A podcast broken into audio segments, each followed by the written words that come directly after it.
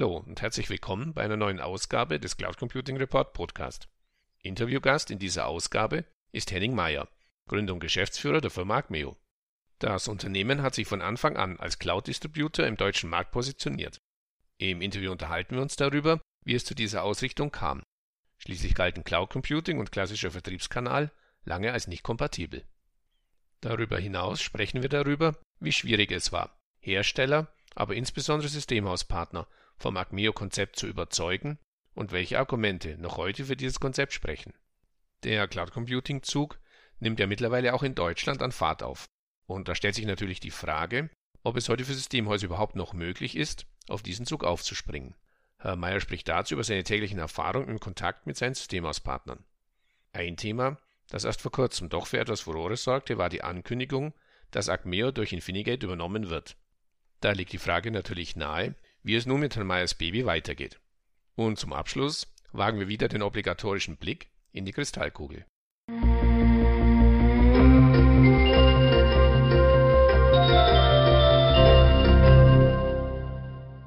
Hallo, Herr Mayer. Zum Einstieg bitte ich Sie, sich unseren Zuhörern kurz in zwei, drei Sätzen vorzustellen. Ja, mein Name ist äh, Henning Meyer, Gründer und Geschäftsführer der Firma Acmeo. Meine Historie ist, dass ich sehr früh damals ein IT-Unternehmen gegründet habe, nämlich ein Systemhaus. 15 Jahre war ich gerade mal alt. Neben der Schule habe ich das gegründet.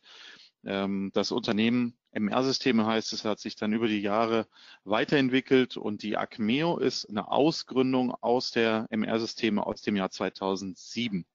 Acmeo hat sich von Anfang an als Cloud-Distributor am deutschen Markt positioniert. Können Sie kurz schildern, wie es zu dieser Ausrichtung kam? Cloud Computing und klassischer Vertriebskanal galten ja lange Zeit als nicht kompatibel. Ja, für viele gilt es auch heute noch als nicht kompatibel. ähm, warum Cloud? Ich glaube, wir haben das damals erkannt und haben mit einem Produkt damals gestartet. Das war das Thema IT-Management aus der Cloud mhm. und Backup in die Cloud. Und äh, das hat einfach sehr gut eingeschlagen, dieser Erfolg. Man könnte fast sagen, das ist eher so eine äh, Hybrid-Thematik, weil nämlich dieses IT-Management aus der Cloud vorrangig benutzt wurde, um lokale Ressourcen zu monitoren und zu managen. Aber aus dieser Sache heraus hat sich das dann ähm, äh, weiterentwickelt und wir haben uns eben dann ausschließlich, also von Anfang an, äh, nur ausschließlich auf Cloud-Lösungen fokussiert. Und ich glaube, dass dieser Fokus auch dann ähm, unser, ähm, ja, unseren Erfolg ermöglicht hat, durch die ja, Ausrichtung, exklusiv nur das zu machen. Ähm, denn bis heute gibt es übrigens keinen anderen Distributor in Deutschland, der ausschließlich Cloud macht. Wie schwierig war es, Hersteller und aber insbesondere natürlich auch Systemhauspartner von ihrem Konzept zu überzeugen und welche Argumente sprechen da auch heute noch aus Ihrer Sicht für Ihr Vertriebskonzept eben Cloud Only? Ja, also zunächst mal die Hersteller ist schwierig. Wir haben uns eben dann auf Hersteller fokussiert, die in dieser Welt schon angekommen sind. Und das waren damals vor allen Dingen Cloud-Native-Firmen, die nur das machen, die, für die es gar keine andere Welt gibt, genauso wie wir selber eben auch aufgestellt sind. Und wir haben dann über die Jahre ähm, auch weitere Hersteller, die dann inzwischen angekommen sind. Ne? Es hat ein bisschen gedauert, bis dann die Hersteller und auch auch die anderen Distributoren und auch die Systemhäuser dann das Thema Cloud akzeptiert haben als Standard und dann auch da rein investiert haben. Unsere Systemhäuser Eben, da würde ich mal fast sagen, das ist uns noch am leichtesten gefallen, die zu überzeugen, weil wir da ein sehr durchdachtes äh, Konzept haben, das auch aus meiner Historie kommt. Ne? ich habe damals in der MR-Systeme, wir haben Serviceverträge für unsere Kunden gestartet und die würde man heute Managed Services nennen, okay. diese diese Verträge. Und da haben wir eben dann ganz früh mit Cloud-Leistungen angefangen und diese Erfahrung aus dieser Welt habe ich dann den anderen Systemhäusern weitergegeben, okay. inklusive, also in Form zum Beispiel eines Seminars oder Events oder Online-Trainings und so. Ähm, und dann haben wir dabei auch die Vertragsvorlagen, Kalkulation, Leistungsbeschreibung, Marketingbroschüren und so weiter, alles mit rausgegeben. Und diese ganzen Unterlagen kommen eben dann aus dem echten Systemhaus-Alltag mhm. ähm, und nicht, sind nicht irgendwo ausgedacht worden beim Hersteller oder Distributor. Und das ist, glaube ich, auch so der Grund gewesen, warum am Anfang viele das mit uns gemeinsam gemacht haben, weil sie sich da wirklich abgeholt gefühlt haben.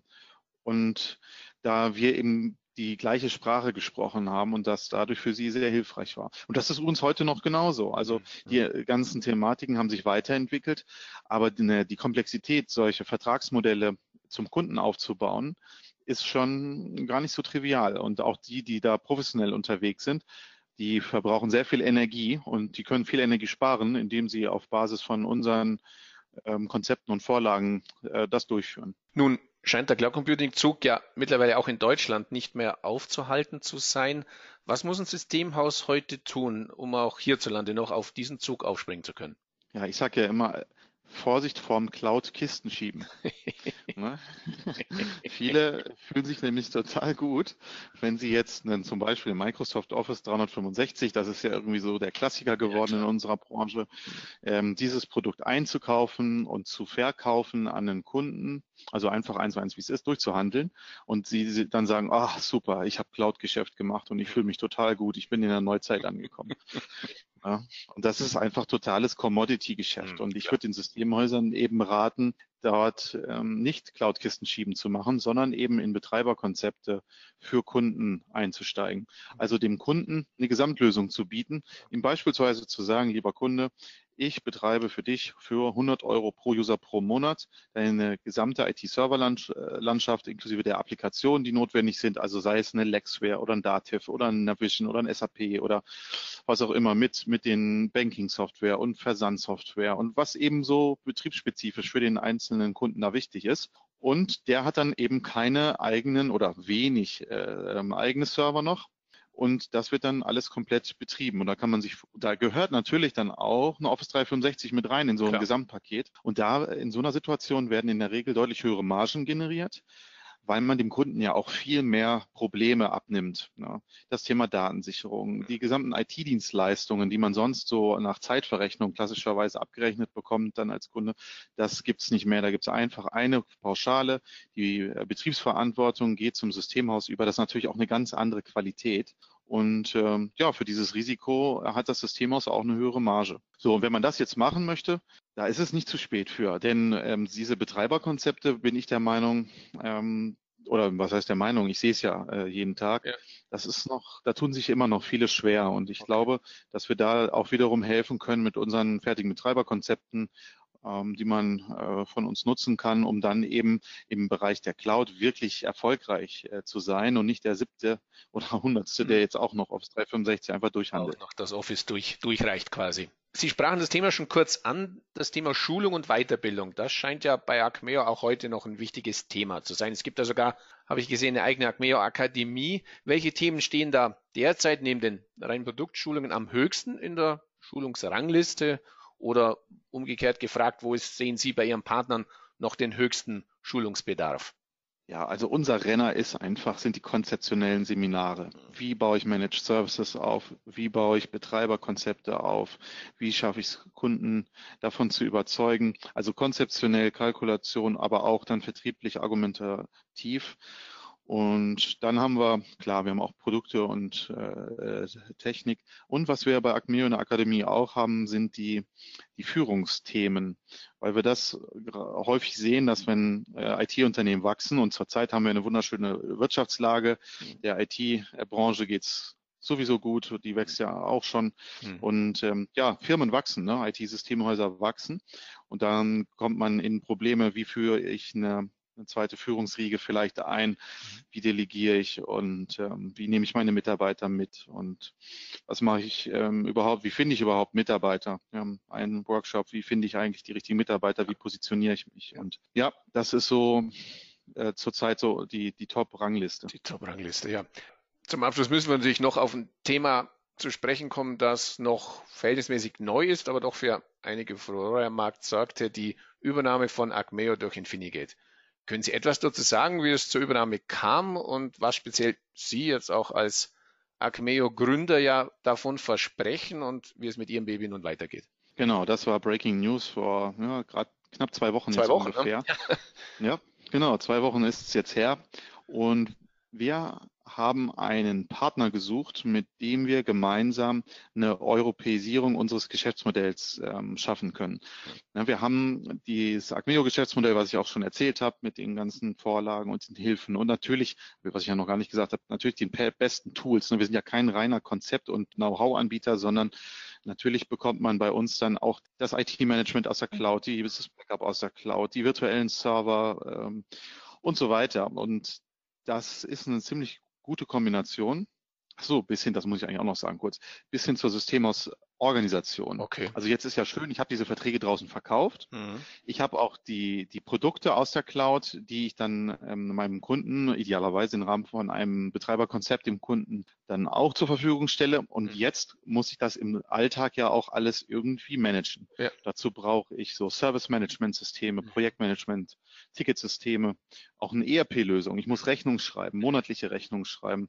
Ich möchte eine ähm, Profitabilitätsanalyse machen. Wie stehe ich denn eigentlich mit meinen Verträgen, die ich da habe? Aber ich habe auch noch die alte Welt. Viele, viele IT-Unternehmen machen, also die wenigsten machen nur Cloud, ja, sondern die meisten IT-Unternehmen machen äh, Hybrid. Das heißt, es gibt auch noch die alte Welt. Also müssen wir auch irgendwie so eine Handelsware, Schnittstelle IT-Scope und COP und wie sie alle heißen, äh, dort die Ware dann äh, mitverarbeiten können, Projektrechnung. Also im Prinzip das, das Gesamte. Mhm. So, und jetzt haben wir überlegt, wie können wir eigentlich diese geniale Idee, weil die ist aus unserer Sicht einzigartig, die, die gibt es so nicht nochmal, ähm, und sie ist durchaus erfolgreich. Also wie können wir denn diesen Erfolg auch in die anderen Länder äh, bringen? In, in Europa. Das haben wir so gedacht, das liegt doch so relativ nahe. Wir haben ja dann mit der Schweiz, mit der Netpoint im letzten Jahr genau. einen ersten Versuch gestartet. Ähm, da sind wir der Meinung, dass es uns auch durchaus geglückt. Da haben wir erste Erfolge feiern können und das ging ähm, ganz gut vorwärts, dass wir uns jetzt getraut haben, den nächsten Schritt zu machen. Und da sind wir jetzt mit der Infinigate zusammen mhm. natürlich äh, sehr stark aufgestellt. Die sind in zehn Ländern schon aktiv mhm. und sie bringen das Thema Security hinein in die Familie, wie wir sagen. Ne? Mhm. Also äh, das ist ja vielleicht auch eine interessante oder wichtige Information, dass wir also weiterhin getrennt bleiben. Also wir als Acmeo, mhm. Thema Cloud MSP mhm. und äh, Infinigate Schwerpunkt Security, Security. Okay. Äh, on-premise. Und mhm. ähm, ich glaube, das ist eine gute Entscheidung, das auch weiterhin so getrennt äh, laufen zu lassen, weil das hat eben beide Firmen sehr erfolgreich gemacht in jeweils ihren Segmenten.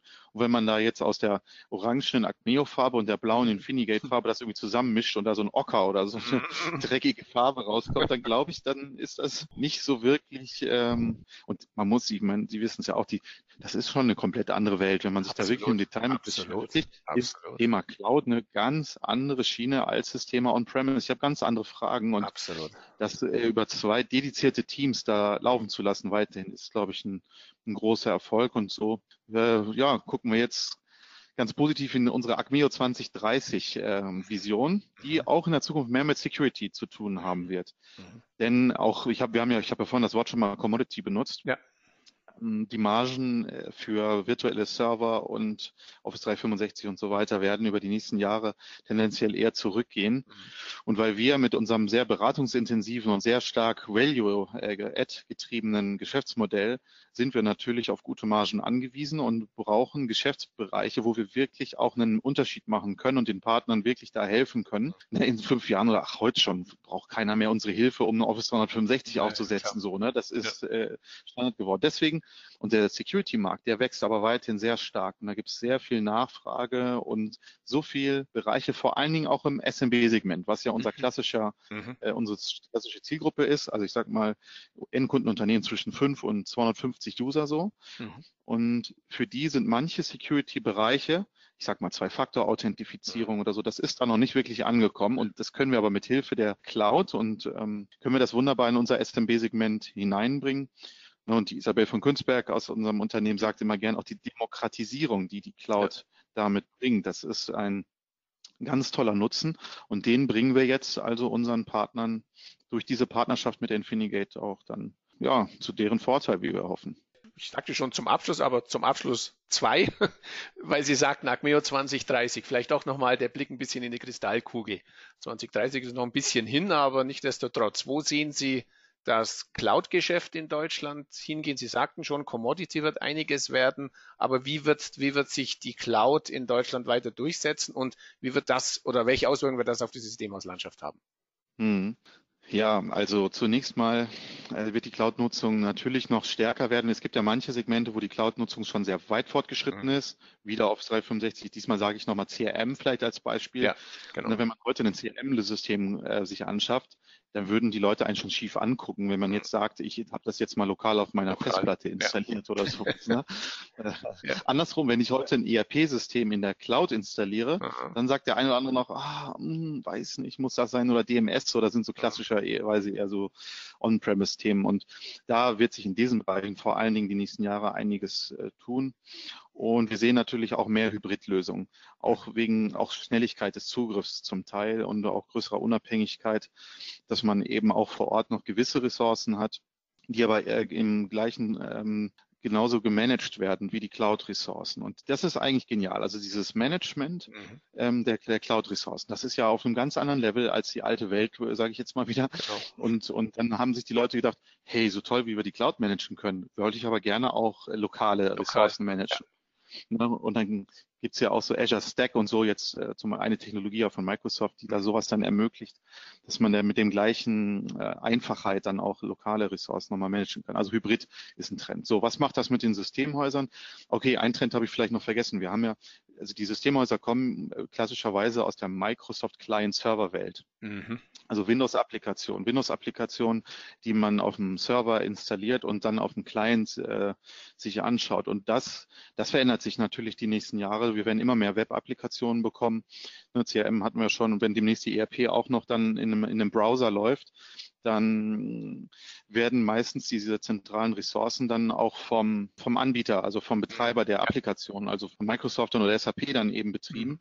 Und da fallen natürlich auch dann ähm, ja, Geschäftsbereiche weg für Systemhäuser, die darauf sich spezialisiert haben. Und mhm. Da würde ich den Systemhäusern eben empfehlen, äh, von der reinen Infrastruktur wegzugehen und eine Stufe weiterzugehen, mit Applikationen zu beginnen. Ich finde zum Beispiel äh, gut DMS, Digitalisierung, Digitalisierung von Geschäftsprozessen, das ist sehr IT-nah, mhm. aber trotzdem hat es auch viel mit dem Geschäftsmodell des Kunden zu tun. Da kann man mit, mit begrenzter äh, Tiefe, tiefen Verständnis für das Geschäftsmodell des Kunden trotzdem sehr viel Gutes tun dem Kunden. Das finde ich so ein, ein Element, was gut ist. Und ansonsten Thema Security natürlich. Ganz das klar. wird unabhängig, wo die Daten liegen, ob es nachher in der Cloud liegen oder lokal liegen. Ich werde mich immer darum kümmern müssen, wie ich meine Daten, die in der Cloud liegen, die meine Firewall lokal oder äh, Internetzugang und so weiter, wie ich das alles optimal schütze. Ich denke mal, es, es bleibt spannend. Ihnen weiter viel Erfolg und herzlichen Dank für das Gespräch. Ja, vielen Dank Ihnen.